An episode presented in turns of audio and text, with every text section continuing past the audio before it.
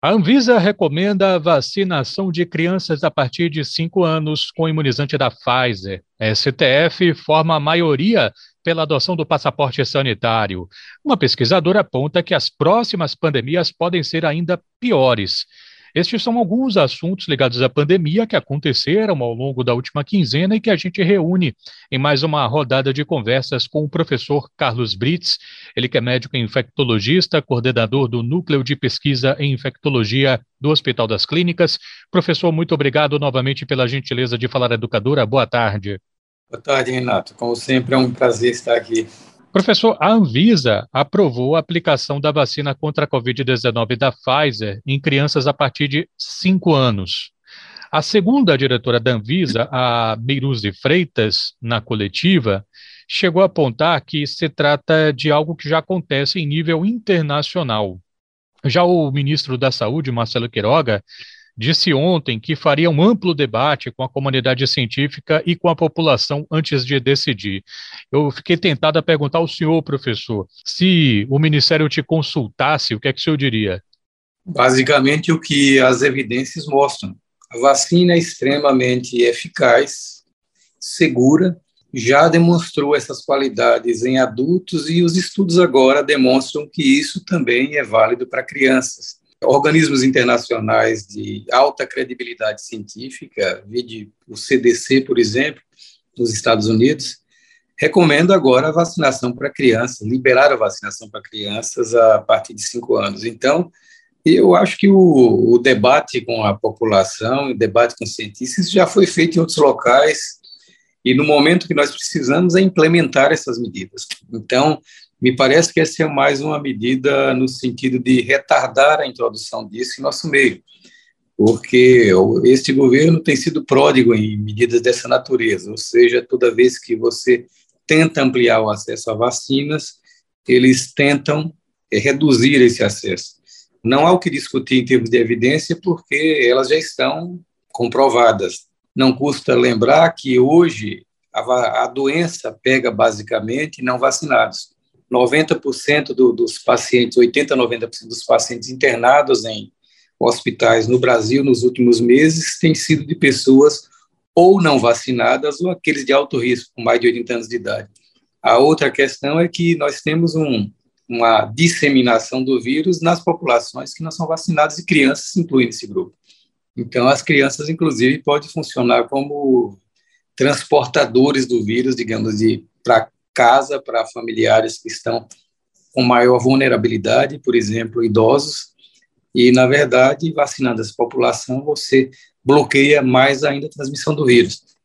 E, como já discutimos aqui, bloquear a transmissão do vírus, além de proteger as pessoas, você protege contra o surgimento de variantes. Se você tem um vírus que se multiplica limitadamente, e a vacina vai fazer isso, você diminui muito a chance de surgimento de variantes ou mesmo a entrada de variantes no ambiente onde está todo mundo vacinado.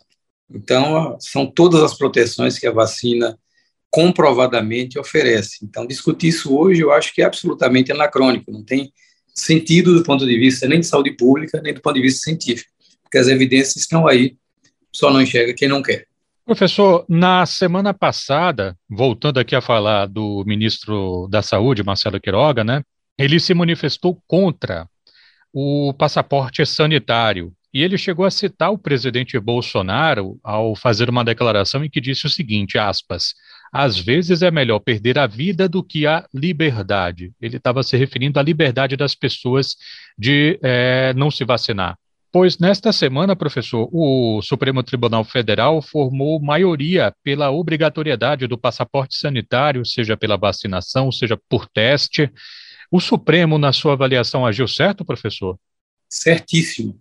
E é lamentável que, no pleno século XXI, em nosso país, a gente dependa de órgãos judiciais para que se implementem, que se cumpram medidas que são absolutamente consistentes do ponto de vista científico, recomendadas por toda a comunidade científica internacional, e a gente está discutindo isso aqui como se fosse uma coisa absolutamente inusitada.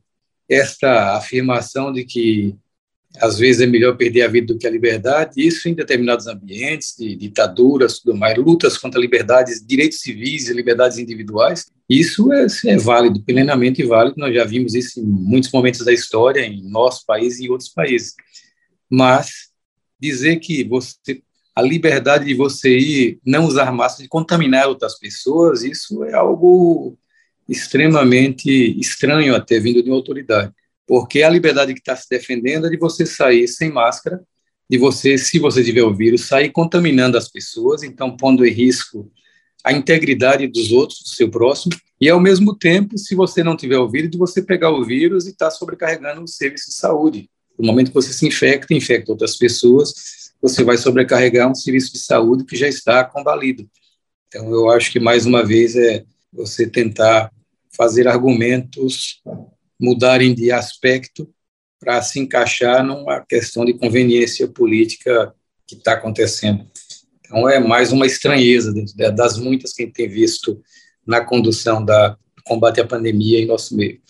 Professor Carlos Brites, médico infectologista, coordenador do Núcleo de Pesquisa do Hospital Infectologia do Hospital das Clínicas, em mais um resumão aqui do noticiário envolvendo a pandemia do novo coronavírus ainda falando sobre o Queiroga, né? Ele argumentou, quando ele falou sobre essa história é, contrária né, ao passaporte sanitário, ele chegou a dizer na argumentação dele que a vacina não esteriliza. Me parece que ele se baseou em uma pesquisa que um estudo de pesquisadores é, de Harvard apontando é, essa questão da esterilidade, mostrando que mesmo pessoas vacinadas ainda transmitiam o senhor acredita que ele interpretou corretamente as conclusões desse estudo, professor? Eu acho que não. Ele talvez tenha enviesado as conclusões desse estudo. A maioria das vacinas pode não ser esterilizante, como foi usado. Ou seja, você pode adquirir a infecção, a questão é que você não vai desenvolver doença grave não vai sobrecarregar os hospitais públicos, você não vai morrer por causa disso. As medidas de proteção, já repetimos aqui algumas vezes, isso já foi objeto de inúmeras discussões, elas não se contrapõem à vacina, elas se complementam. Então, pessoas vacinadas devem continuar mantendo as medidas de proteção, por quê? Primeiro, se elas adquirirem o vírus, a vacina vai garantir uma maior tranquilidade, porque a chance delas evoluírem de forma grave ou de morrerem decorrente disso é muito baixa, comparado com os não vacinados. E a grande vantagem da, da vacina, ela protege contra as formas graves. Isso significa o quê? Menos pessoas nos hospitais, menos sobrecarga nos serviços públicos, menos gastos com a saúde pública e menos mortes. Lembrar que no Brasil já são mais de 615 mil mortes. Isso é um número absurdo para qualquer situação. E isso num período de menos de dois anos. Então, no momento que você aumenta a cobertura vacinal, a gente chegou a ter milhares de mortes por dia, a gente está hoje trabalhando com 200 mortes por dia no máximo. Então, isso mostra o impacto que a vacina tem.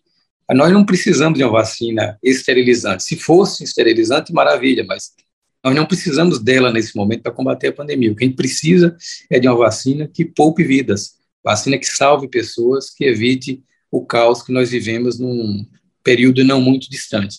Então, e essas vacinas, todas elas é, fazem isso de maneira muito boa. Saiu um estudo recente da Fiocruz mostrando que, independente da vacina utilizada no Brasil, todas elas ofereceram um nível de proteção extremamente elevado contra hospitalização e morte. Então, mesmo a, a tão difamada Coronavac, que algumas pessoas torcem o nariz porque é uma vacina mais sem muito apelo, de grife, funcionou muito bem na prática. E um dado interessante, os dados de vida real mostraram que as vacinas foram ainda mais eficientes do que se mostrava nos estudos clínicos, mostrando que elas não só funcionam, mas funcionam melhor do que era previsto. Protegem mais pessoas, evitam mais mortes. Então, isso eu acho que resume tudo. Professor, a principal autoridade sanitária americana, o Anthony Fauci, considera que não há necessidade de um reforço específico contra a variante Omicron. Enquanto isso, professor, cientistas de Hong Kong apontaram que a cepa é 70 vezes mais transmissível nas vias aéreas. O que a gente já acumulou de informação sobre essa variante nestas, nestas semanas, nesses últimos dias? É, mudou alguma coisa no panorama, assim, na, no que se prevê em relação ao impacto que ela pode trazer, inclusive aqui no Brasil, professor? Sim, nós tivemos algumas é, notícias adicionais, porque a grande preocupação, logo de cara se percebeu que essa variante ela era extremamente transmissível. Como você colocou há pouco, 70 vezes mais transmissível. São estimativas, os números variam um pouco, mas ela é muito mais transmissível do que a Delta, que por sua vez era muito mais transmissível do que o vírus original. Entretanto, o alívio veio quando se notou que, basicamente, as pessoas que estavam adoecendo com a variante Ômicron, elas não estavam fazendo quadros mais graves como se temia. Então, os quadros eram leves, poucas pessoas hospitalizadas, não houve uma piora na gravidade da, da infecção comparada com o que se observava antes. Tudo bem, elas transmitem mais rápido, mais facilmente, mas aparentemente de uma maneira mais leve, provoca menos doença grave. Então, isso foi um certo alívio, porque mostrou que os temores de um, um retorno àqueles níveis críticos da pandemia poderiam não se justificar diante das evidências que nós estávamos coletando. Além disso, o que nós observamos também é que você reforçando a imunidade com uma dose adicional de vacina, qualquer que seja ela, você aumenta significativamente o nível de anticorpo. E, na verdade, esse aumento parece suficiente para bloquear a variante e, portanto, dar uma proteção contra não só contra a infecção, mas também contra as formas mais graves. Ou seja, qualquer vacina vai funcionar como reforço e isso vai proteger contra a Ômicron. O que se pensava é que se nós temos um vírus com tantas mutações diferentes e novas, você talvez precisasse construir uma nova vacina para incluir essas mutações. Aparentemente, isso não é necessário. Ou seja, aumentando o nível de anticorpos, esses são capazes de bloquear é, a variante sem maiores problemas e, portanto, não precisaríamos de uma vacina exclusiva para isso. Isso é outra boa notícia também. Nossas vacinas atuais funcionam também contra a Ômicron, desde que você tenha um nível de anticorpos adequado. É, falando nisso, né, professor, eu até me lembro que durante a coletiva da Anvisa, do anúncio da aprovação né, de uma recomendação em torno da imunização de crianças acima de 5 anos, o Gustavo Mendes, que é o gerente geral de medicamentos, apresentando os números da vacina para uso pediátrico, ele apontou que é, havia é, bons indicadores, inclusive quando se tratava de crianças infectadas com a variante Delta, para a qual a vacina não tinha sido projetada especificamente, né?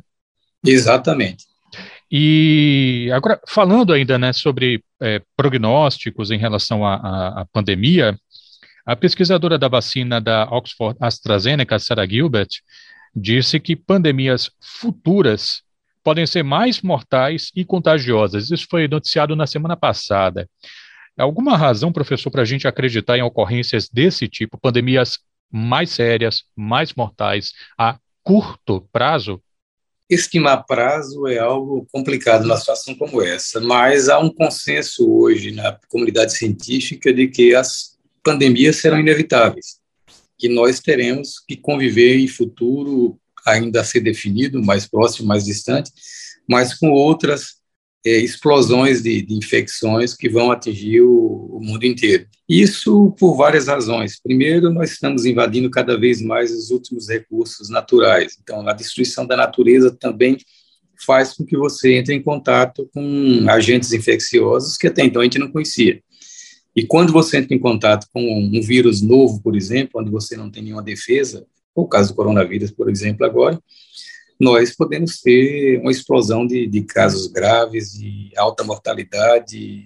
Então, isso é previsível, isso é esperado, e a gente tem que aprender as lições agora da coronavírus e da Covid tentar aplicar isso na prevenção e principalmente no, na contenção de uma nova pandemia quando ela se mostrar presente. E se é um vírus capaz de se transmitir com facilidade, como aconteceu com o coronavírus, hoje com a interligação global de comunicações, transportes, tudo, então ele rapidamente se dissemina pelo mundo inteiro. Veja Omicron, sai num dia na África do Sul, no dia seguinte já tem vários países detectando a mesma variante. Então isso pode acontecer com qualquer vírus novo. E, portanto, é, é esperado, é previsível que nós tenhamos que enfrentar outras situações como essa no futuro, quando, como, ainda a ser definido. Professor Carlos Brites, médico infectologista, coordenador do Núcleo de Pesquisa em Infectologia do Hospital das Clínicas, conversou com a gente aqui novamente, trazendo esclarecimentos a respeito de vários assuntos ligados à pandemia do novo coronavírus. Professor, novamente, muito obrigado pela gentileza de sempre em nos atender e trazer essas informações para os nossos ouvintes. Saúde para o senhor e para os seus. Obrigado, Renato, para vocês também. Bom final de ano.